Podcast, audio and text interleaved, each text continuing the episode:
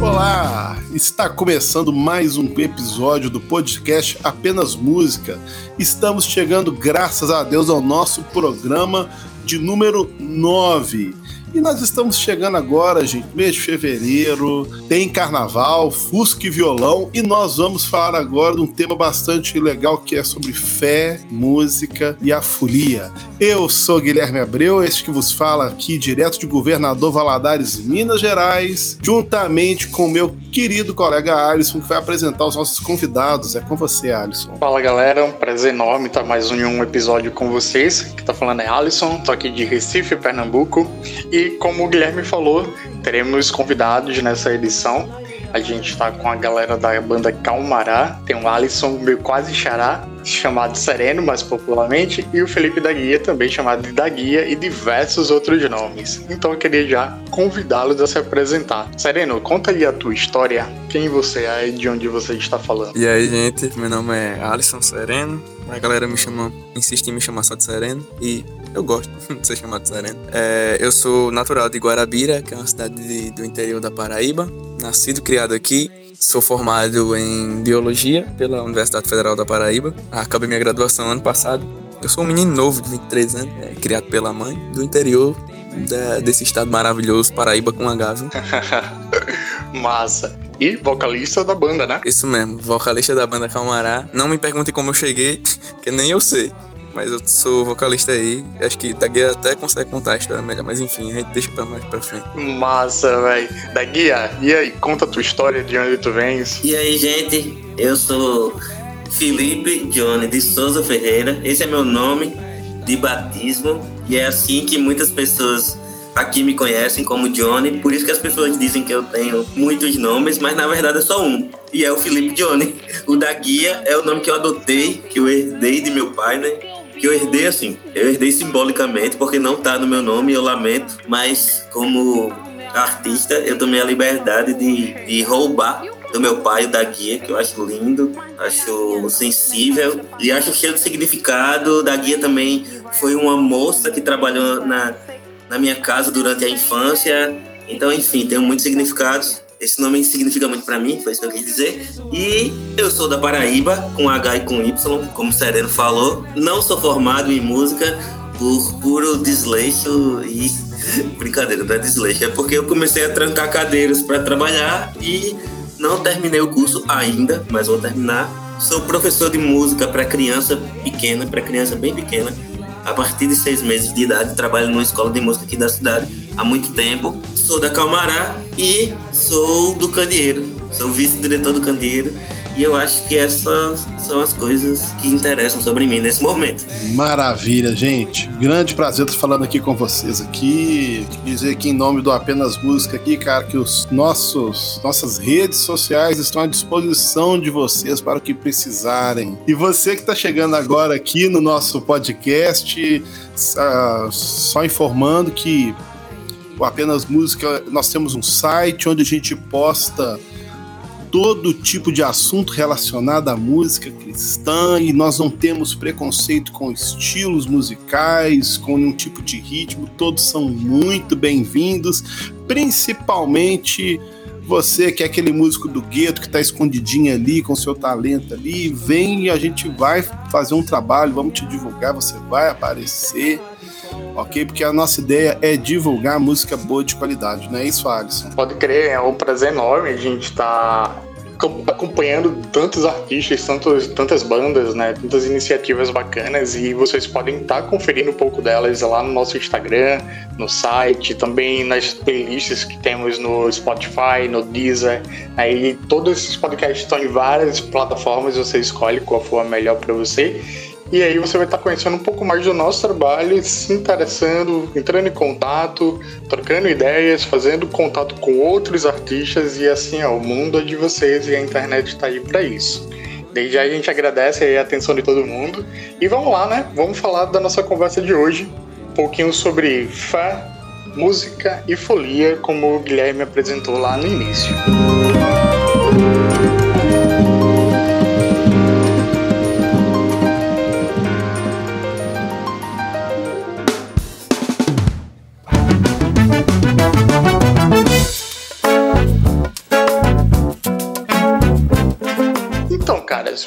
lá. Apesar de 2021 ser um ano sem carnaval, né, por causa dessa, da, do contexto de pandemia, a gente quis aproveitar esse mês para poder falar de um tema que ao mesmo tempo ele consome pra caramba o meu evangélico, como também instiga, que é essa relação com a cultura, tão polêmica a relação com a cultura, né? E ainda mais especificamente com essa cultura musical da igreja. Aí, antes da gente ir para nossa conversa propriamente dita, a gente gostaria de situar vocês de por que, que os nossos convidados estão aqui. Por que, que a gente chamou os caras da Camará representando a banda, né? Que temos outros integrantes. Porque não sei se vocês já viram. Quem não viu, pode chegar lá no site. A gente fez um review sobre o disco de estreia da Camará, que foi lançada na virada do ano, né? De forma muito estratégica, depois de toda a questão de marketing e zoeiras e afins. O famoso e tão aguardado disco de estreia dos caras está entre nós e sem brincadeiras e sem exageros nenhum. A gente acredita que o disco da Calmará é um dos melhores trabalhos lançados na música cristã nacional recente e a gente gostaria de falar somente um trechinho da, nosso, da nossa crítica sobre esse trabalho. Pra gente, Camará é como um reflexo da, da nova juventude cristã, daquela juventude que cresceu moldada pelos templos e foi desconstruída pela fé na vida que rompeu com a tensão com o secular, com o dito secular, que se libertou das algemas do gospel, da indústria gospel, de tudo aquilo que a gente conhece bem como gospel, fazendo as pazes com a cultura, sem levar consigo a culpa de estar ferindo alguma espiritualidade, alguma comunhão, algum princípio da fé cristã. É uma geração que é aberta e desejosa a conversar ela é disposta a compartilhar seus valores através do diálogo, que quer ver a transformação transformando-se.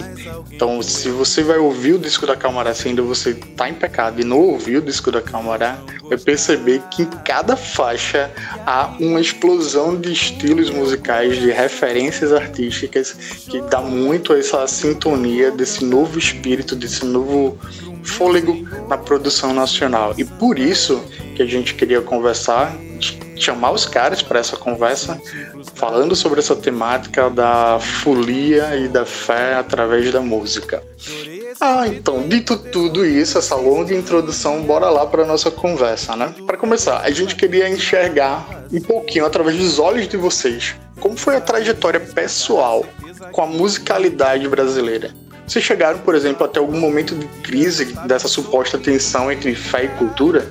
Como é que foi essa trajetória para desembocar num disco como o da Calmará hoje, levando em consideração toda essa, essa diversidade artística, rítmica que tem no trabalho de vocês? Como a gente tava falando aqui antes, né, no, no antes de, de, de, gravar e tudo mais, nas nossas conversas aqui, eu fui um, um menino assim criado no âmbito do, do no metal, do indie, mas a, a, além disso que são músicas a, meio que de fora, né, músicas de, de, um, de um padrão mais americano e mais europeu, né, veio do Britpop lá da, da, da Inglaterra e tudo mais, mas eu também sempre fui muito envolto às músicas da, da região aqui do Nordeste. É, é, eu escutava muito Luiz Gonzaga quando eu era criança, eu lembro muito bem disso. Que quando me apresentaram Asa Branca, é, eu achei ela muito linda, uma música muito linda, e, e, com minha percepção de criança, né, eu não entendia a, a, a, grande, a, a grandiosidade da obra de Luiz Gonzaga naquela época, mas eu já entendia que era bela, entende? Além disso, também eu fui apresentado ao Chorinho muito, muito novo. É, então, o, o Ernesto Nazaré e, e o Egbert Gismonti são músicos esplendorosos do chorinho me fizeram assim ter esse olhar tão belo para o choro, para a bossa nova, sabe, para o samba brasileiro. Eu, eu comecei a, a olhar mais para as coisas aqui do nosso país, os ritmos do nosso país, e principalmente os ritmos daqui do, do Nordeste, é, é, com baião, com shot, com forró, pé de serra e tudo mais. Além disso, também tem, tem tipo, sempre sempre tem aquele, aquele choque quando você. Eu, eu fui criado num, num, na Assembleia de Deus, sabe? Na Igreja Assembleia de Deus. E, tipo assim, querendo ou não, a Assembleia de Deus ela tem um, um universo musical bastante presente ali, entende? Tem músicos muito bem representados ali, digamos assim, na Assembleia de Deus. Então, a gente escutava muito, muita coisa autoral, muita coisa que era produzida por próprios assembleanos, além de, de, de cantar muito, muitos hinos da harpa cristã. É uma coisa que eu carrego muito de lá, da, da Assembleia de Deus. Hoje eu não estou mais lá, né, nessa igreja, mas é uma coisa que eu carrego, né, porque eu, eu nasci lá praticamente nessa igreja. Nasci praticamente não, né? Eu nasci no hospital, mas nasci na Assembleia de Deus. Eu carrego esse, isso, é muito nostálgico quando eu escuto ainda os hinos da harpa. E, e querendo ou não, meio que sempre eu sempre tive a, a partir do momento que eu comecei a me entender como gente, esse esse pensamento de é, será que escutar essa música aqui com esse ritmo, será que isso é, é, cristão? Será que isso é de Deus? Será que Deus se agrada, sabe? E eu ficava nos meus impasses, assim, nos meus pensamentos, ainda um tanto quanto novo, ainda com, sei lá, uns 12 anos de idade, é, 10 anos, que foi quando eu comecei a gostar muito de chorinho. E eu ficava olhando o chorinho, ficava olhando os concertos na, na TV Senado, eu lembro disso. É, e na TV Cultura também. E eu ficava pensando, caramba, velho, isso é tão bonito, mas será que Deus se agrada desse, desse ritmo, sabe? Divagação de, de, de, de gente que tá começando a pensar na vida, sabe? Tá começando ali a, a caminhar, mas tipo assim, é, é, entendo que não era um pensamento um tanto quanto genial, assim, não, sabe? Para minha idade. Era, entendo que eu tava pensando como uma criança de 10 anos mesmo, como um adolescente de 12 anos. Não era nada muito profundo, não, sabe? Então, eu viajo muito em ver, em ver vídeos sobre. É, enfim, a rede social, eu acho que a rede de música que eu mais uso é o YouTube. E eu, eu passo muito tempo lá vendo várias coisas assim que eu curto. E uma das coisas que eu curto é ver coisa de casa, casa de de, construída de madeira, essas coisas. E eu me deparei com, com um vídeo recentemente de uma, de uma mulher que ela era super rica, milionária, e meio que ela deixou a vida de socialite para montar um, um, um, hotel, só que é um hotel super arcaico, intrancoso na Bahia. É, e aí as casas são de madeira, tem casa de barro e tal, e as pessoas ficam hospedadas nesses lugares e tal. E aí ela. Aí o cara, o, o cara do canal foi fazer um tour por esse, por esse hotel, né? E aí ela falou, ela, ela saiu mostrando as casinhas e tal, e falando, olha, não tem nada de ouro aqui, não tem nada de prata, é, nada, nada luxuoso. É tudo é muito arcaico e, e eu quis isso. Eu pensei em, é, em cada, em cada coisa para isso ser assim. E, e, antes minha vida era diferente. Antes eu via beleza na, no, nos talheres de prata e tal. E ela começou a falar sobre isso. Aí ela falou uma coisa, meu Deus do céu, que isso eu nunca vou me esquecer disso. Ela falou assim: ela falou, pra ver beleza nisso aqui, tem que treinar a visão. Aí eu, meu Deus do céu, é exatamente isso. Pra ver beleza nisso aqui, tem que treinar a visão. Aí eu fiquei com isso na cabeça e essa fala dela é, resume bastante coisa que eu acredito e bastante coisa que, que aconteceu na vida da gente, né? Na vida de todo mundo da Calmará. A gente meio que aprendeu a ver beleza na, na música brasileira, saca? Porque, infelizmente, e, e eu não vou dar uma de, sei lá, de rebelde, apesar de do, dos rebeldes terem seu, seus. É, seus ponto, pontos hiper positivos e, e trazer muitos bens à sociedade, alguns enfim, fala polêmica, mas não quero falar disso. mas. É, mas eu, eu acho que foi justamente esse processo que aconteceu. A gente, é, sem querer ou querendo, aprendemos a ver beleza numa coisa que a igreja não vê tanto. E que pena, e que pena. Eu não tô é, jamais desistindo da igreja, desistindo da música que acontece na igreja. Pelo contrário, eu sinto muito orgulho e falo isso com pena, com, com pesar. Pena não é a palavra mas falou isso com dor no coração. A gente não vê beleza na música brasileira. E a gente da Camará, não só a gente, mas várias pessoas é, do Brasil, vocês inclusive, estão a, é, a gente junto tá vendo beleza de novo, né? Na coisa da, da a, o, do na coisa do meu país tem uma música e essa música veio de Deus. E, e quando a gente que é cristão faz essa música, Deus gosta, ele se agrada disso. Foi ele que nos deu e a gente agora está devolvendo para ele. Então, meio que o processo foi esse. Eu sou uma pessoa normal que cresci em igreja tocando músicas de Kleber Lucas, que eu amo até hoje, cantarolo e fico, meu Deus, é, que bonito isso. Mas cresci tocando isso, Kleber Lucas, Diante do Trono, é, conhecia pouco de música brasileira, assim como Sereno. Também tinha essas dúvidas sobre será que Deus gosta disso? Será que Deus gosta dessa música, essa folia toda, essa dança toda? Como é que dá para adorar fazendo isso aí e tal? Também tem essas indagações e, e ao longo do tempo, por Deus, ele foi me treinando a ver beleza na, na, na música, entre mil aspas, do mundo. E aí hoje, e aí, tipo, dessa visão antiga que eu tinha sobre entender que isso era a música do mundo, hoje eu entendo que é a música de Deus, né? É a música de Deus, assim como como nossa terra também é dele, ele nos deu para a gente morar. A música também é dele, ele nos deu para a gente usufruir. E é isso. É, a gente meio que treinou a visão para chegar até aqui. Isso não foi planejado, foi natural. E a Calmará é um resultado desse treinamento. Que a gente chegou nesse treinamento, a gente não sabe nem como. A gente só sabe que a gente passou por ele. E é isso. A gente passou por ele e a gente conseguiu produzir um disco assim. Naque, e, e, outra coisa também que vale salientar é que você falou, né, e eu vejo muitas pessoas falando disso, da quantidade de ritmos que tem no CD da Calmará. É como se, eu não sei explicar, mas eu fico pensando, imagina aí se a gente, sei lá, imagina se, se, se, se por algum momento, não sei, tô viajando nisso agora, mas imagina por algum momento se a gente fosse, se a gente ficasse sem voz, sabe? Se a gente perdesse a voz e, sei lá, passasse meses sem conseguir falar. Eu imagino que quando a gente voltasse, a gente ia ficar louco para falar. E eu acho que meio que acalmará é isso. É como se a gente tivesse ficado tanto tempo sem voz que, que agora que a gente tem, a gente quer fazer tudo, saca? E CD é meio que isso. É tipo, meu Deus, agora eu, eu voltei a ter voz.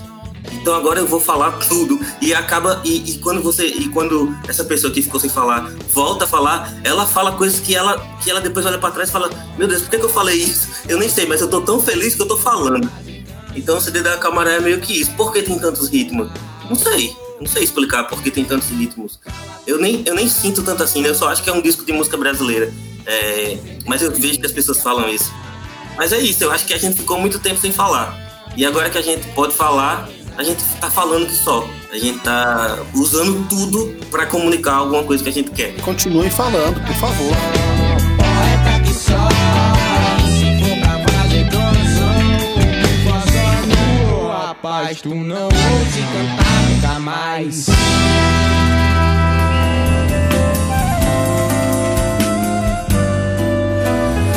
Dizem que sambar é pecado, dizem que sambar não é bom, não é bom.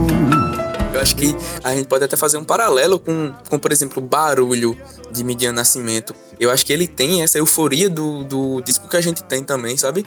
É, é assim como o de, o de O Alto do Céu, de Julian Tialica. São, são discos que eu, que eu considero é, eufóricos nessa, nessa vontade de falar, como o Daguia falou, sabe? disso mesmo, de, de passar tanto tempo sem, sem voz, entre aspas, assim, que agora que tem, a gente quer na euforia e na histeria, digamos assim, mas controlada, sabe? Você vê que é uma, é uma histeria, uma, uma euforia um tanto quanto organizada. Não é muito correria doida no meio da rua, não, sabe? É, é uma euforia meio, meio organizadinha, assim. É, pelo menos na minha, na minha perspectiva, principalmente nesses dois álbuns que eu citei aí, do O Alto do Céu, do Juninho Tialica e o Barulho de Midian. É, é porque é, são lançamentos mais recentes que, que me fazem olhar nisso, dizer assim, caramba, como a música nordestina como a música é, é, potiguar, como a música paraibana e de todos os estados da, daqui do Nordeste, mas também como a música brasileira, ela é rica, ela é diversa e ela é bonita, sabe?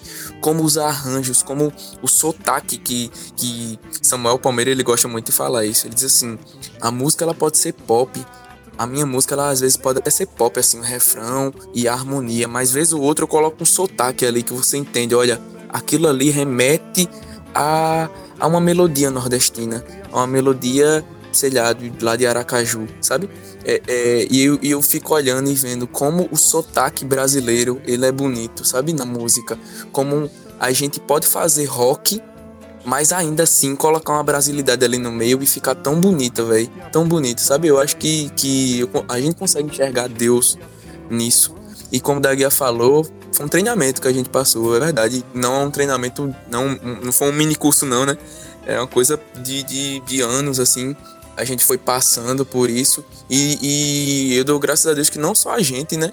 É, não é uma coisa exclusivista ou individualista, é uma coisa bem de coletivo mesmo. É, é uma galera que vem, que vem se incomodando, entre aspas, um incômodo legal, assim como vocês do, do Apenas Música, meio que dão voz e, e começaram a, a, a, como eu falei, se incomodar mais com o porquê de não ter tanta brasilidade na nossa igreja, por exemplo. O porquê de não ter tanta brasilidade nas músicas mais badaladas aí do, do culto, por exemplo.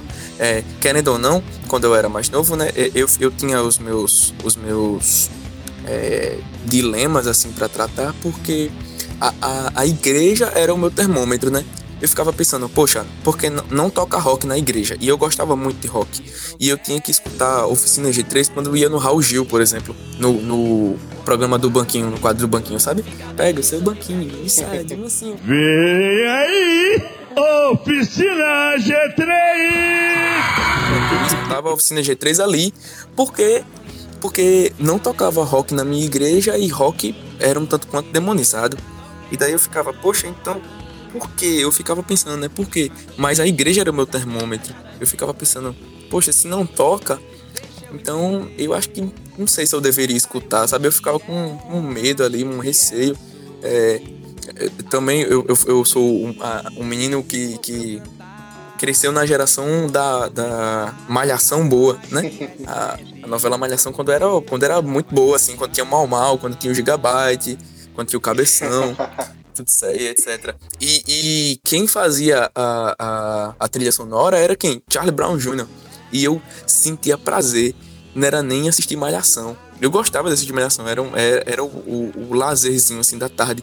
Mas eu sentia muito prazer em escutar Vou Te Levar no, quando ia pro intervalo, sabe? Porque eu era meio que limitado a escutar, a escutar esse tipo de coisa.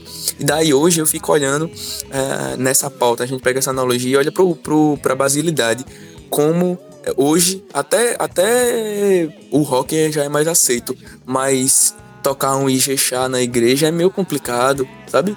Tocar é, baião na igreja ainda é um dilema muito grande. A gente colocar um atabaque, colocar uma percussão para tocar na igreja é. Vixe, meu Deus do céu. Se a gente conseguir fazer isso, é um milagre muito grande, sabe? É, é, então, querendo ou não, a igreja era o meu termômetro nisso do rock que eu tô falando e, e hoje também é uma analogia. É, também continua sendo um termômetro para muitas pessoas, entende?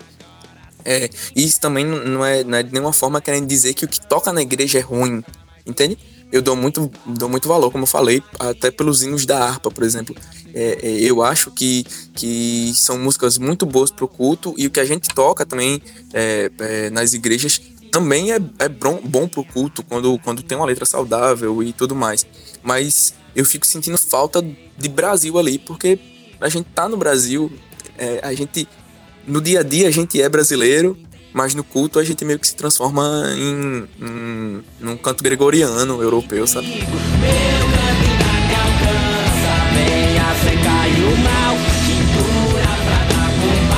Nós nunca vamos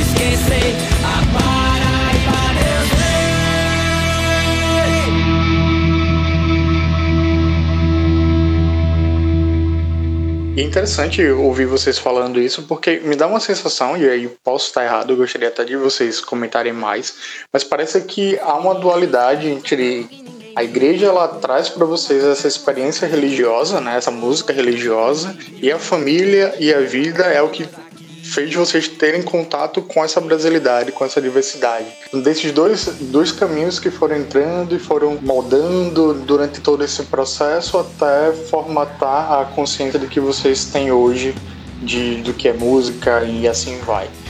Vocês veem por essas, essas duas vias esse processo ou vocês enxergam outros meios de contato com, a, com essa musicalidade? Eu vejo em partes. Eu acho que em parte, sim, mas é como se na minha vida a igreja fosse responsável pela ala espiritual e a vida pela ala cultural, sei lá, digamos assim. É, é, é o que eu falei, eu vejo em partes, porque eu me lembro, me lembro exatamente do dia que eu vi, por exemplo, o Gladir Cabral e o Estênio Macios. Eu vi um vídeo deles dois no YouTube. Eu nunca vou me esquecer desse dia. E, e, essas, e essas duas figuras, elas são figuras altamente eclesiásticas, digamos assim. Eu nunca vi, por exemplo, o Estênio Márcio tocando num lugar a, a não ser em igrejas. E o Gladir também, todas as vezes que eu vi o Gladir, ele estava em igrejas, no máximo naquele, naquele lugar de acampamento lá dos Jovens da Verdade e tal. Mas são, são figuras é, cristãs e, e, e, que atuam, apesar de toda a poesia, de toda a brasilidade que tem na música deles, eles atuam em igreja. Então, querendo ou não, isso foi a igreja que me, que, que me apresentou isso. E essas duas figuras, vale salientar, elas norteiam a, a gente até hoje, né? É, eu acho que, eu ouso até dizer, que elas são um elo, sabe? Entre isso aí que, que tu tá falando, entre essa coisa que a gente tá falando. Essas duas figuras são responsáveis por conectar a igreja, a, a, a música brasileira, a cultura brasileira, é, a poesia brasileira, né? Porque o Estênio, apesar de, de não é, é, é, entrar em tantos ritmos, é, falando musicalmente, mas poeticamente ele funciona como um, um, um escritor brasileiro, né? Na contação da, das histórias de um jeito muito profundo, que lembra, sei lá, João do Vale, lembra Chico Buarque também. É, e é isso, essas duas figuras foram, foram esse elo então tem um pouco, por um lado, tem essa dualidade da igreja não ter sido responsável, digamos assim, por apresentar isso pra gente, mas por outro lado, ela indiretamente me levou a essas figuras que são cristãs, que são pessoas de igreja, que só atuam em, em igreja. É, eu queria deixar claro isso sobre, é, eu acho que isso que é uma coisa que nunca pode fugir do, do nosso discurso toda vez que a gente falar é, são a importância desses dois caras, né? Eles são é, geniais, ambos são geniais. E, pelo menos para mim, eles foram o, o, maior start, assim, sabe? Quando eu ouvi eles, eu falei, meu Deus do céu, tá todo mundo cantando gospel, aparecendo com música americana, e vem esses caras fazendo música brasileira e cantando pra Deus, assim, sabe? Eu me lembro que a primeira música que eu ouvi do Gladir foi Mil Caminhadas. Quando eu entendi a letra dessa música, eu falei, não, peraí, pô, para o mundo aí que eu vou descer, que esse cara é um gênio. É incrível. E, e, o engraçado foi que eu vi eles dois juntos, eles era um vídeo de um sarau numa, no quintal da casa de alguém, e os dois estavam juntos. Tava Gladir e Stênio na mesma roda, passando o violão pro outro. Eu nunca vou me esquecer dessa cena. E isso marcou minha vida, e graças a Deus que a gente tem esses caras dentro da igreja, sabe? Tipo, a Camará de fato não tá inventando a roda, sabe? A gente não está inventando a roda. É, é uma pena parecer que a gente está inventando a roda, porque a gente não tá. Esses caras estão. Esses caras abriram caminho aí, saíram com facão e com a foice aí, abrindo terreno pra gente. A gente chegou agora e eles estão lá atrás desde sempre, assim, fazendo isso, sabe? A conta gotas. A conta gotas, um negócio bem pouquinho. Aí agora que chega o candeeiro e faz isso de uma forma mais forte, de uma forma mais coesa, com mais projeção. É, com, com, com, com, com essa força que se espalha pelo Brasil inteiro e tal. Tipo, eu acho que na nossa página tem muito mais seguidor de fora de João Pessoa do que de João Pessoa, saca? É, e na página do Candeeiro também. Talvez tenha muito mais gente. Talvez não. Com certeza tem muito mais gente de fora do que da nossa cidade. Então, tipo, é, a gente sente que, que, isso, que isso tem se espalhado pelo, pelo Brasil a gente fica muito feliz. Mas, mas não começou com a gente, não começou com a gente, começou com, com essas pessoas, né, que, que influenciam a gente até hoje. E a gente tem um carinho muito grande, grande, grande por elas. É, e se elas estiverem nos ouvindo, eu acho que o Stênio pode até ouvir, que de vez em quando ele ouve umas coisinhas. Um abraço aí para vocês. Não, muito lindo isso que você falou, porque, pelo menos para mim, que pela maneira como você contou, eu, eu, eu concluí que eu já ouço Stênio e Glad Cabral um pouco mais de tempo que vocês. Né? E eu conheci os dois lá nos anos 90. E quem diria, cara, que a primeira vez que eu ouvi uma música de Gladys Cabral foi Paz e Comunhão na voz do Quarteto Vida. E quem diria que tantos anos depois, 30 anos depois da composição dessa música, a gente veria a voz a voz do Gladir ainda ecoando nos dias atuais, trazendo novas bandas, novas sonoridades, sabe? Com pessoas assim tão mais jovens e com uma cabeça de futuro, cara, isso é fantástico. Isso é muito, isso é uma coisa que é muito, é muito bonita. Da mesma maneira, eu primeira vez que eu fui ouvir Stênio Márcios também lá nos anos 90, mesma coisa, né? Ele ele ali apenas um compositor, ele não era o cantor ainda, mas ele saía compondo para um monte de gente. Eu via tape... o Johnny Xande cantando tapeceiro e ficava, gente, quem é esse homem, cara? E a gente vê que tanto tempo depois é a mesma coisa, é, as pessoas ouvindo, ouvindo isso do passado, traz isso pro futuro e a gente vê os frutos então desses caras e que bom que vocês aí são os frutos que o Gladir, o Stênio e tantos outros artistas da MPB cristã podem colher agora. É, isso é muito bom, né, Alisson? Eis que tudo te pertence, habito em tuas moradas. Sou um dos teus serviçais, me apraz varrer as calçadas. Rapaz, é porque Deus é tão, Deus é tão bom, é tão bonito que era justamente isso que eu ia falar, Guilherme. É, dos frutos, sabe? É, por exemplo, um, tem uma geração agora, Gerson, o Gerson Borges, o Paulo Nazaré, e a gente do coletivo Candeeiro que não deixa, não deixa isso passar, gente. Por onde a gente passa, por onde a gente fala, ah, onde a gente vai falar, a gente tem que exaltar Estênio Márcio de Gladys Cabral, porque a gente é muito grato pela vida deles e a gente entende que hoje é, é, é graças a Deus, é, existe uma geração que é fruto desse esforço dele, sabe? Desse esforço para trazer é, é, à tona a glória de Deus, é, é, que é o foco principal de tudo, é, através da, da música cristã brasileira, sabe? A música brasileira e extremamente brasileira na sua integridade. E, e eu acho isso muito bonito, isso dos frutos deles, como pessoas influentes, tão influentes a, a, assim, a, nas nossas vidas e é, eu acho que nós seremos eternamente gratos pela vida de, deles dois, é, pelo trabalho, por todo o esforço que eles tiveram em, em fazer o que eles fizeram e desbravar, digamos, esse matagal assim de peito aberto, sabe? Era exatamente sobre isso que a gente tava na nossa pauta para tocar, porque é muito interessante e emocionante também eu concordo. A gente perceber como essa vai se renovando, né? Essas novas, essas novas gerações produzindo. Então, até mesmo a experiência com a banda Prumo, né? Acho que o Felipe pode falar sobre isso. É, releituras de clássicos do Gladir, né? Passaga, da Casa Grande, Martinho Lutero Negro, enfim, para uma nova geração que talvez esteja entrando em contato com Gladir através da música, dessa música, dessa nova geração, dessas releituras dos clássicos desse cara. Então, é, a gente tá comentando que, de fato, para chegar aqui, um dia eles olharam para isso, aqui era tudo mato. Era tudo mato, então o caminho que a gente tem hoje, a diversidade artística as possibilidades que, que nós temos hoje, era tudo mato na época desses caras e eles foram lá com a cara e coragem, né? E obviamente, se hoje recebemos ainda críticas da igreja, dos religiosos, e seja lá por qual motivo, imagina na, na, nessas décadas, né, de 80, 90 e assim vai, esses caras, e até antes disso.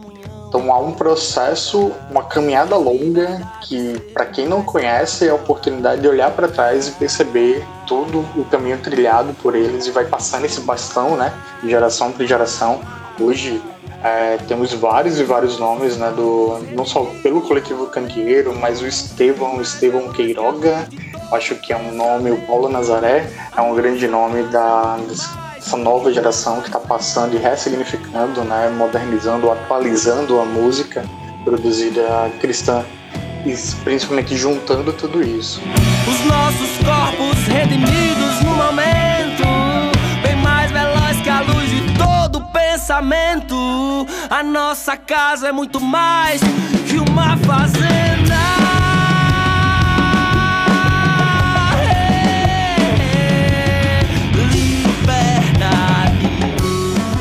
Mas se a gente for olhar um pouquinho mais para trás, Se a gente fosse alencar, por exemplo, e aí para todo mundo, álbuns que marcaram essa, essa fusão dessa fé, música e folia, o que, que vocês trariam de álbuns marcantes na produção cristã? Ao longo desse tempo. Guilherme, conta aí a tua experiência, o que é que tu traz? Trago na minha bagagem, na minha bolha antiga e ampliado muita coisa, cara. Então, eu comecei lá atrás com a ouvir música brasileira, aprendi a ouvir música brasileira com Vencedores por Cristo, né, numa época onde nada se podia, né, tudo bem que essa eu, eu vivi tudo isso depois, né, porque essa, essa turma é toda muito anterior a mim. É uma turma que é de uma época que você não podia usar instrumento em uma igreja, não tinha guitarra, não tinha bateria, não tinha contrabaixo, não tinha nada. É uma época onde nada se podia e tudo era importado, né? A gente basicamente cantava versões aí. E esse pessoal trouxe, cara, através até de missionários americanos, não, mas vocês cantam só o que é o nosso e os seus. O que é que vocês têm, né? Vocês têm tanta cultura, vocês têm tanta coisa boa, por que vocês vão cantar o que é seus? Então, a partir dali, a gente começou a ver as primeiras bossas cristãs sendo compostas, os primeiros baiões, os primeiros rocks também, que, querendo ou não, acho que o rock já se tornou uma coisa universal, não é só uma coisa só né, americana, e até porque cada região também tem a sua forma de fazer o rock, né? Então essa turma toda veio comigo. Então tem os Vencedores por Cristo, que trouxe o João Alexandre, que depois trouxe o Stênio, que trouxe o Gladir, que trouxe o Jorge Camargo, o Carlinhos Veiga, o Expresso Luz. Eu posso ficar a noite inteira citando nomes e nomes e nomes e nomes e nomes. né? Então vou deixar para os meninos aí completarem. É, tem muita gente, graças a Deus. E que bom que tem gente aí querendo resgatar um pouco também da nossa cultura também. A nossa cultura é tão rica, tão bonita, né? Eu e nós precisamos. a gente tem que citar com toda certeza o, o De Vento em Popa, né? Do Vencedores por Cristo. Meu Deus do céu, esse álbum é um, é um divisor de água, gente. Ele é, é aquele álbum que o cabo que não escuta, ele, ele, ele, já tá com, sei lá, uns 37% da salvação está comprometida. De vento em sol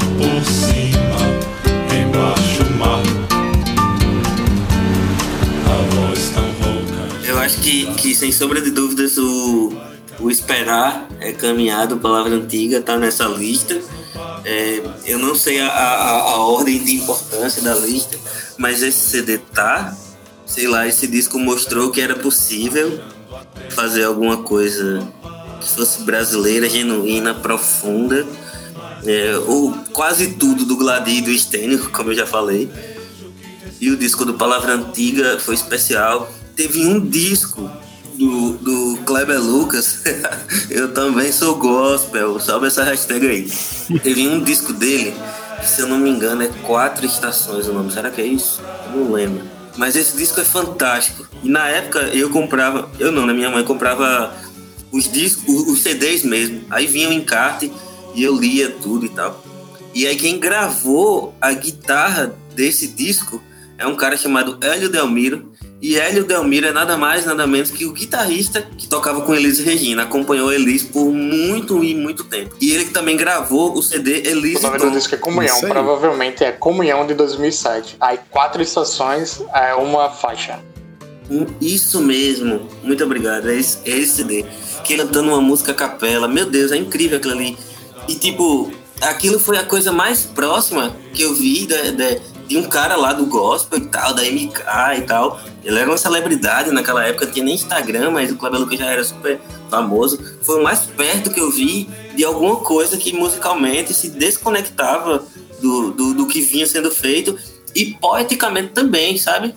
Tipo, vale salientar que não é só sobre, sobre música. É sobre, é sobre a poesia, a vontade de, de, de transcender a coisa do Jesus morreu na cruz e, e esse é um caminho de luz. Sei lá, essas rimas bobas que a gente vê por aí.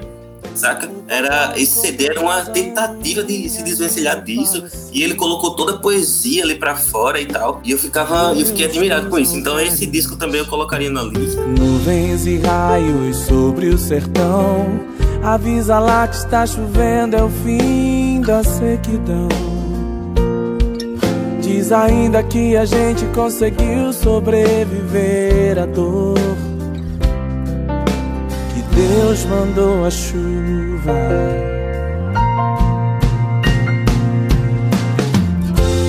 Primavera. Eu acho que eu também poderia falar do, do Palavra Antiga, porque é, o de Vento em Popa eu não peguei, né? Eu não peguei o lançamento do De Vento em Popa. Quando eu escutei é que eu fiquei. Agora, o Esperar é Caminhar, o Sobre o Mesmo Chão, o, o Casa, acho que é Casa, né? O primeiro, ou é Palavra Antiga? Não lembro. Palavra Isso, Antiga, isso mesmo, volume pronto. Palavra Antiga Volume 1. Esses discos do Palavra Antiga eu peguei, velho, e tipo assim, o quão, o quão eufórico e doido fiquei escutando esses bichos. Porque eu, escuto, eu gostava de Los Hermanos, por exemplo, também na época. Então, eu ficava, caramba, velho, que sonoridade massa falando sobre Jesus, sabe? Numa linguagem diferente, né? A maneira como o Marcos Almeida coloca as suas letras, Eu ia né? falar que tem muitas frases do, do, do Marcos Almeida que acompanham né, minha vida, que, que- e eu acho que acompanha a vida de muitos brasileiros que se depararam com, com esse disco. Então, é isso. é, o Marcos Almeida é um cara que, enfim, ele entrou na história, não tem como, não tem como falar de música, falar sobre cultura, sobre folia, sem, sem citar ele. É quase, é praticamente impossível. É, é muito Eu importante. entendo o Marcos também, né? Almeida e o movimento com palavra antiga como um marco também, né? Se a gente fosse olhar assim historicamente para essa nova geração, né? Que vocês acabam se incluindo, pelo menos na minha ótica, ah, eu vejo nesse sentido que ele também foi um divisor de águas, assim como os Gladi, Stênio e etc., cada um no seu tempo. O Almeida ele também traz esse recorte. Abre a porta, ele entrou em casa. Estou em obras, essa morada um dia será perfeição.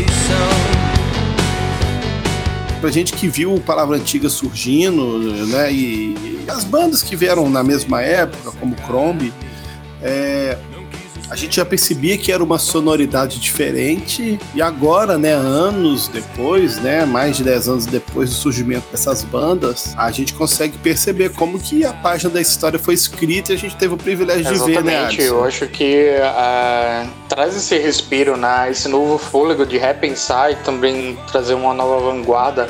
Principalmente que eu não sei se é pelo tempo da minha vida, mas eu acabo tendo uma conexão de que Palavra Antiga foi um som para universitários, para crentes universitários. É uma galera que de uma geração que estava ali em contato com a universidade, com conhecimento e etc. E procurava na música na música cristã e só via o gospel, né? Só via as músicas que eram cantadas e aquilo ali fazia sentido até certo ponto. Então, quando o Crombie chega e vai falar uma música sobre manga, tá ligado?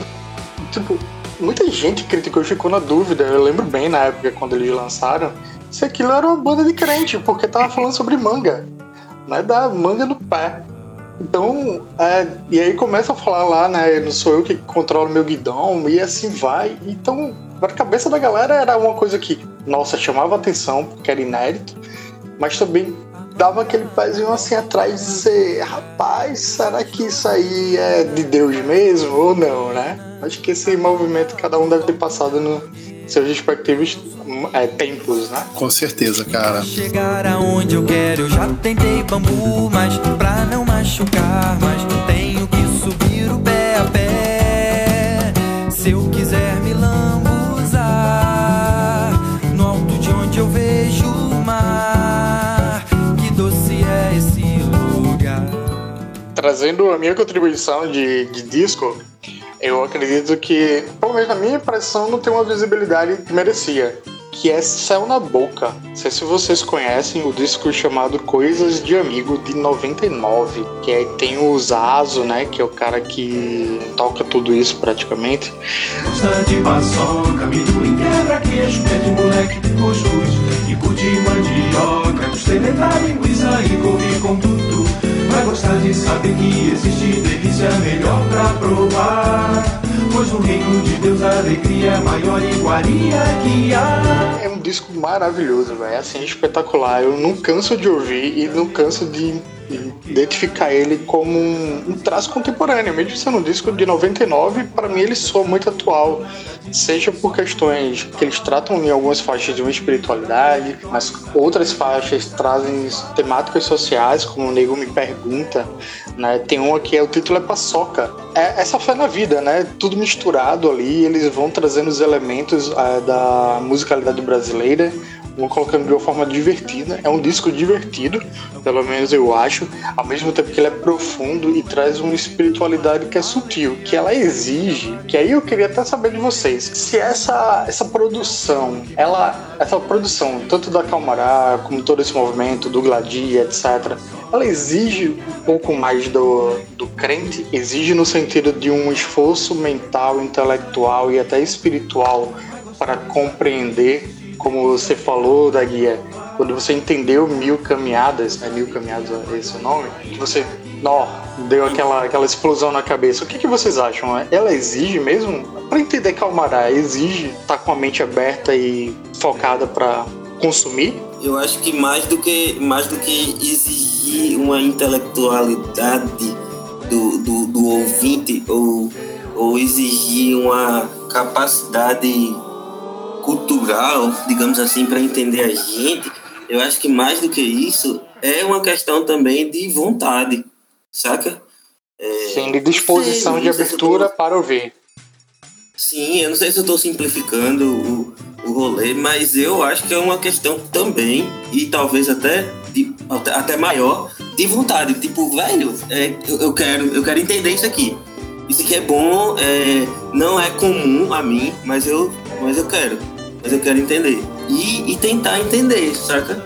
É, não sei, não sei se eu tô simplificando, mas eu, eu sinto que às vezes falta essa vontade, essa, essa coragem. Por que eu tô falando isso? Tem um pouco de, de, de, de fundamento isso. Porque nem todo mundo sabe disso, mas o, o Marco Teles, que é o líder do Cangueiro, ele já teve, uma, já liderou, na verdade, uma comunidade, uma igreja. E eu era o líder do louvor dessa igreja. Olha só que doideira. E, tipo, essa comunidade, ela foi extremamente importante para mim e para Marco. Ela foi importante para Marco para ele fazer o primeiro livro dele, né, que é o Vida Após o Gospel, que abarca muito, muito, muito desse assunto que a gente está conversando também. Quem não comprou, quem não leu, leia. E ela foi muito importante para mim, para eu desfazer alguns paradigmas que, que eu tinha posto é, naturalmente. Não sei nem como é que eu pus, mas, mas essa comunidade me fez desfazer isso quais paradigmas são esses sobre esse lance da disposição em entender o, o, o, os rolês? Por exemplo, nessa, nessa época, nessa comunidade, como a gente tinha essa autonomia de escolher as canções, a gente escolhia, gente. Nessa comunidade não tocava diante do trono, não tocava nada disso, nem a pau. A gente tocava Estênio Massas, a gente tocava Gladys, tocava Eduardo Mano, é, e tocava muita música autoral. E pasmem, as pessoas cantavam, as pessoas dessa comunidade cantavam, as velhinhas cantavam. É, eu me lembro que eu me lembro que uma vez a gente cantou uma música de Gladys, foge o nome agora, é, mas era uma música que tinha uma poesia extremamente profunda, como, como tudo tem na, na, nas músicas dele, mas era, mas dava para entender, saca? E eu me lembro que as, que as senhoras da igreja adoravam as músicas dele. Elas cantavam e elas entendiam, sabe? E eu sinto que ela que era que não era que elas entendiam não é porque elas eram intelectuais, saca? Eu sinto que elas entendiam porque elas tinham vontade de cantar aquelas músicas no louvor e cantavam e entendiam e pediam. Quando a gente não cantava algum domingo uma música ou outra do Gladys, é, eu me lembro que isso acontecia com Gladys especificamente, não sei porquê, mas eu me lembro que isso acontecia com Gladys. Eu me lembro que elas chegavam e falavam: Ah, você nem cantou aquela música, ah, você nem cantou Rei do Universo, ah, você nem cantou Mil Caminhadas hoje. Tipo, e aquilo fazia muito sentido para elas, saca? Então tinha essa disposição no coração delas e de toda a comunidade de entender aquela poesia ali na hora do, do canto, né? É, mas isso é assunto já para talvez outro podcast. Isso, é, esse, isso, isso tudo que eu vivi me fez pensar muito sobre a música congregacional, né? E, e eu tenho uma, uma visão completamente diferente do que todo mundo, do que a maioria, todo mundo não, mas do que a maioria das pessoas tem sobre música congregacional é por causa disso, por causa disso que eu vivi lá. Eu vi músicas que as pessoas olham e falam, essa música não é congregacional. Eu vi aquela música virar congregacional, sabe? Então eu acho que é isso. Tem a ver com disposição também, de alma, disposição de aquela alma livre, sabe que tá que, que, que, que pensa, que pensa, que pensa livre, que não pensa ah, a música da igreja é assim, a música cristã é assim, não. Tô falando da alma liberta dos, dos muros, como Marcos Almeida fala. Isso também até traz um, um a pauta do, do ritmo sacro, né? Acabou que essa experiência, experiência da guia mostra que, que não é exatamente um ritmo que, que, que é, é o precursor, assim, é o que vai dar guia para o louvor congregacional e, e tudo mais, para música congregacional. É uma experiência muito, acho que muito importante para gente do, do coletivo candeeiro de entender isso do, do, da, da, do que é uma música congregacional, do que é uma música litúrgica, do que é uma música pro culto do domingo e etc. Eu, eu nem acho, para falar a verdade, eu nem acho que o ritmo é um problema na igreja. Ah, a igreja tem problema com tal ritmo. Eu acho que a igreja tem problema com isso aí que, que, o, que o Alisson jogou. É, o que que falta para entender? Será que falta alguma coisa para entender isso? Eu acho que tem a ver com isso, sabe? Eu acho que essa é a pergunta certa. O que que falta para entender? Beleza, a gente não tá falando de música de igreja, mas enfim, acaba se conectando as coisas. Mas eu acho que falta isso, essa disposição, falta vontade, tá ligado? É, várias, várias, várias conversas, várias mesas redondas que eu já vi, é, o argumento é, é sempre o mesmo. Essa música não funciona porque as pessoas não vão cantar. Aí eu me lembro e falo, poxa, quando eu fui líder de louvor uma vez na vida, é, as pessoas cantavam lá de Cabral. Entendia e fazia sentido. Então eu vejo que tem mais a ver com, com essa disposição mesmo, velho. Tipo, eu vou cantar aqui para ver o que, que rola, sabe? Eu vou acreditar nisso para ver o que, que para ver o que, que rola. Eu vou tentar entender isso para ver o que, que tem ali. É, eu acho que falta pro crente, talvez por medo, não sei porquê, mas essa vontade de, de, de, de, de arriscar, ouvindo coisas novas, sentindo coisas novas, vivendo coisas, coisas novas. No caso da gente nem é tão novo, como a gente já falou aqui, o Gladio, o Stênio, Palavra Antiga, João Alexandre já abriram caminho para nós. Isso nem é tão novo e esse tempo todo e a gente não, não, não, não, não se deixa sentir é, é, é, a arte a arte viva que tem no Brasil. Enfim, já tô viajando aqui na maionese. Isso que você tá falando me fez lembrar uma entrevista que a gente fez com o Stênio Márcios. E foi, obviamente, assim, belíssima, né? Um, um, uma, uma aula, verdadeiramente, né? Não foi uma entrevista, foi uma aula. E aí ele falou uma frase que é bem, bem impactante, que foi até título da, da nossa entrevista, que é a música diz muito sobre a espiritualidade da alma. Né? E aí quando eu comentei com ele que uma vez na, na, minha igreja cantou Alguém Como Eu, né? Uma canção que é bem conhecida dele. E foi emocionante ver a igreja cantando junto, né? E aí eu perguntei se essas músicas, as músicas produzidas por eles, né?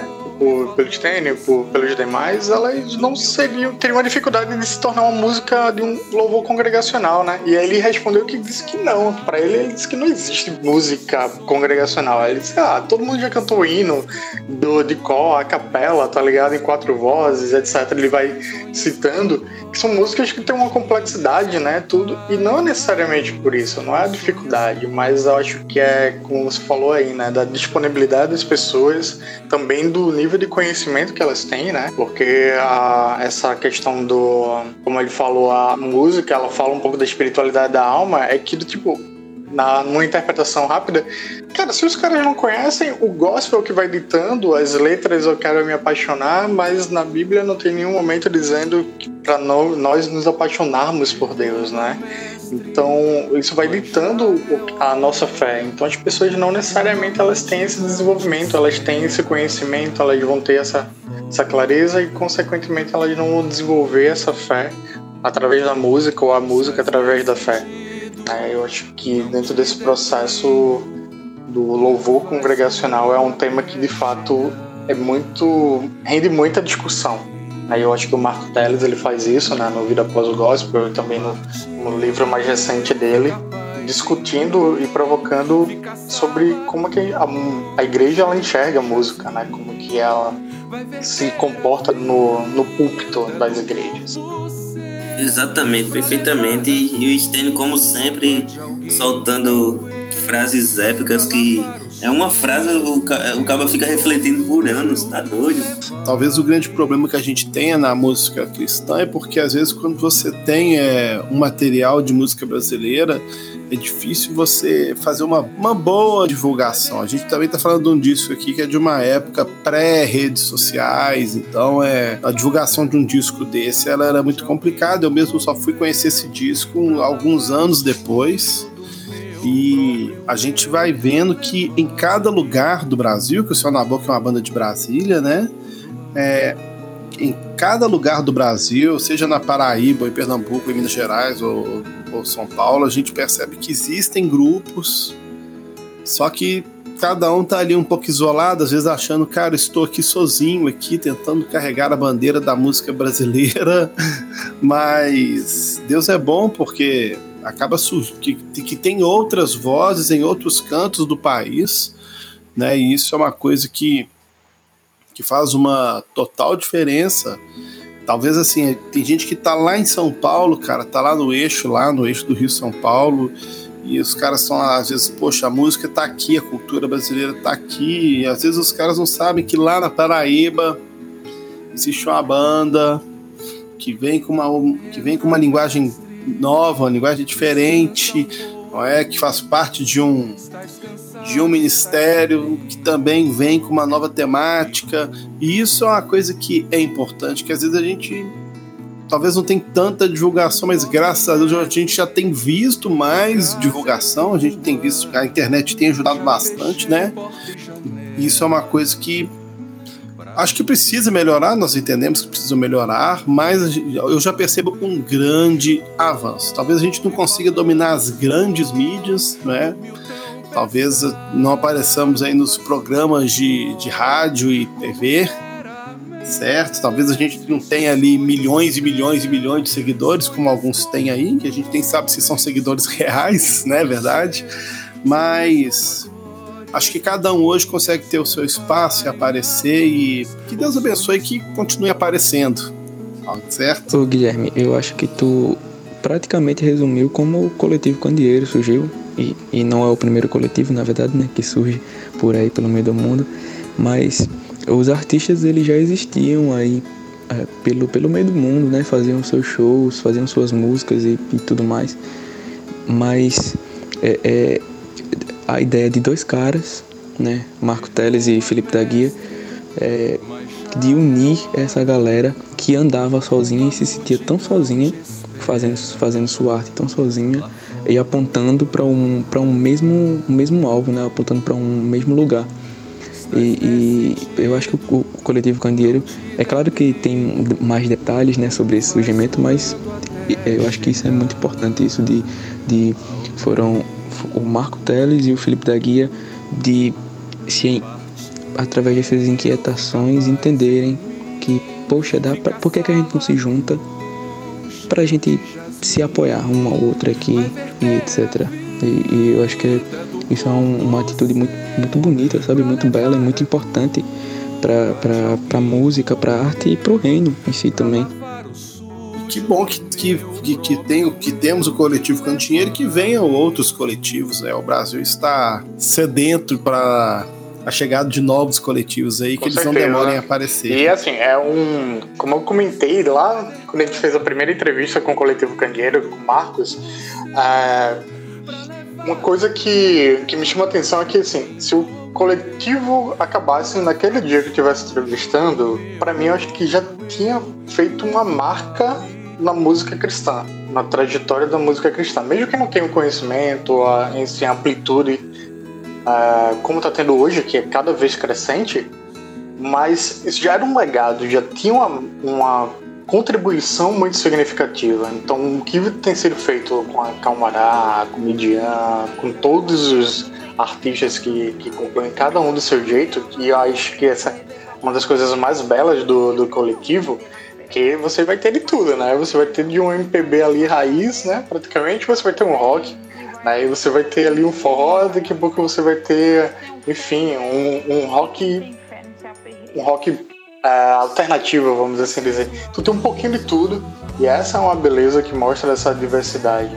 Então, cara, queria justamente puxar para a última pergunta para a gente encerrar a nossa conversa.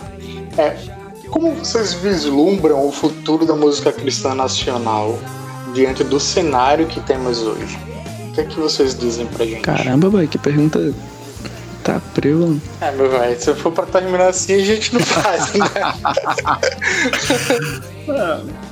Deixa eu tentar puxar um link aqui para tentar ajudá-los, porque a gente percebe né, um, um cenário atual bastante é, complicado, vamos colocar assim, porque você tem toda uma questão mercadológica, né, que hoje envolve aí a, a música cristã com seus ministérios e bandas assim que, que vão ter uma musicalidade que até soam muito parecida e por um outro lado a gente também vê aqueles que tentam fazer algo diferente, mas estão lutando aí para ter um lugar ao sol, certo?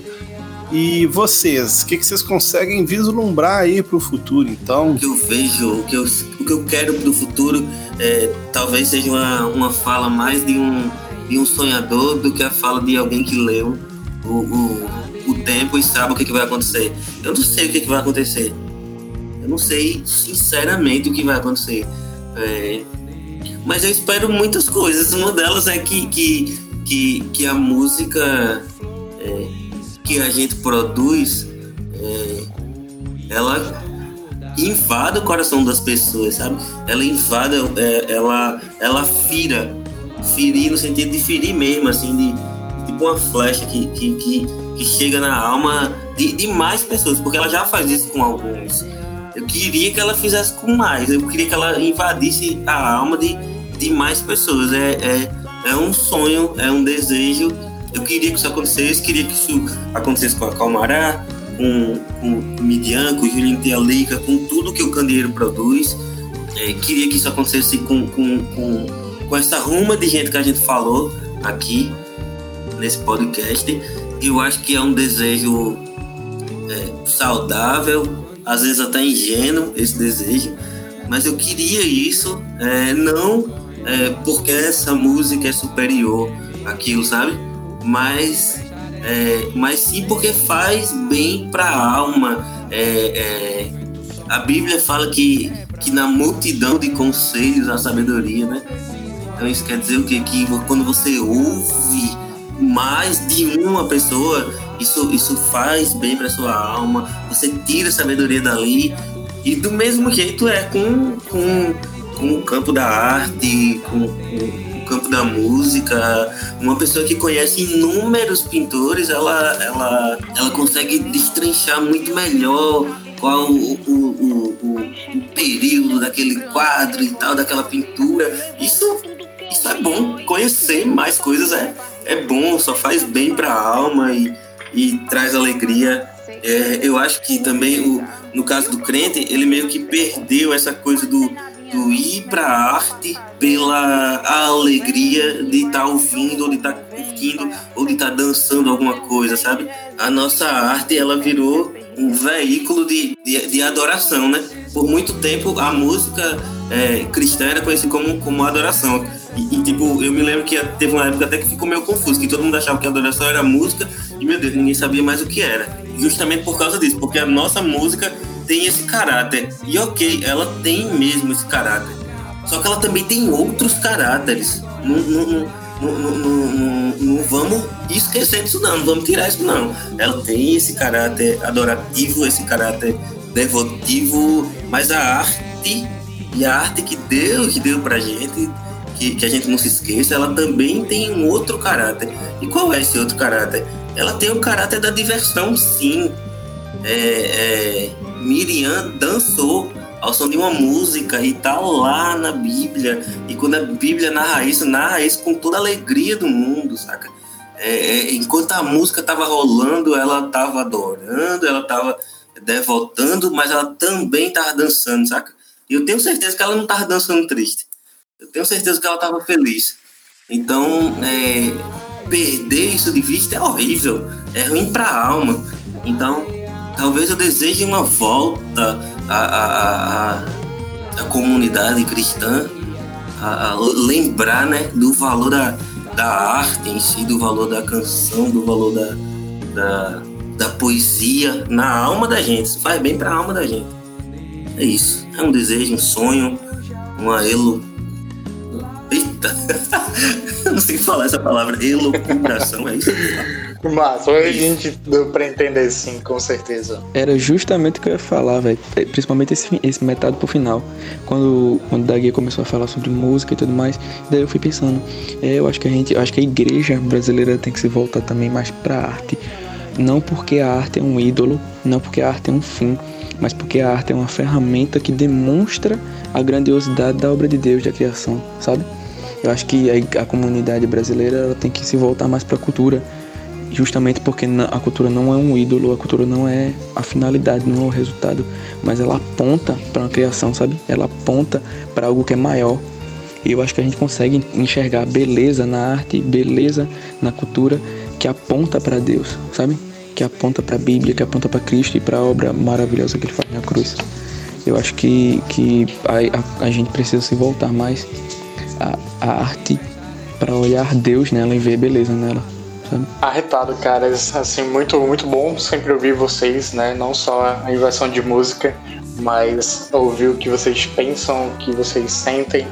É, deu uma grande contribuição, deu uma alegria enorme gente poder estar fazendo esse podcast. Né? Espero que ele seja um instrumento de bênção na vida das pessoas para desmistificar, para tirar a escama dos olhos, dos ouvidos, né? elas possam estar tá filtrando e percebendo a, essa manifestação da graça de Deus em diversas formas, né? através da música, através da, da poesia, da arte de um, de um modo geral. Uh, a gente agradece demais a participação de vocês. Eu gostaria de dizer para todo mundo aí para ouvir, seguir a Calmará, os artistas do coletivo Candeeiro, né? Para compartilhar esse podcast com aquele amigo que precisa abrir a cabeça, né? Ou aquele que está querendo conhecer coisas novas para além do gospel. E caiu o convite para compartilhar esse, esse material. E a gente se encontra no próximo podcast do AM. Queria agradecer mais uma vez a todo mundo e dizer que as portas da nossa casa são abertas para vocês, para todos os artistas do coletivo e para todos os outros artistas que estiverem ouvindo e quiserem usar a gente para poder dar uma visibilidade maior para seus trabalhos. É isso, caras, e até a próxima. Eita,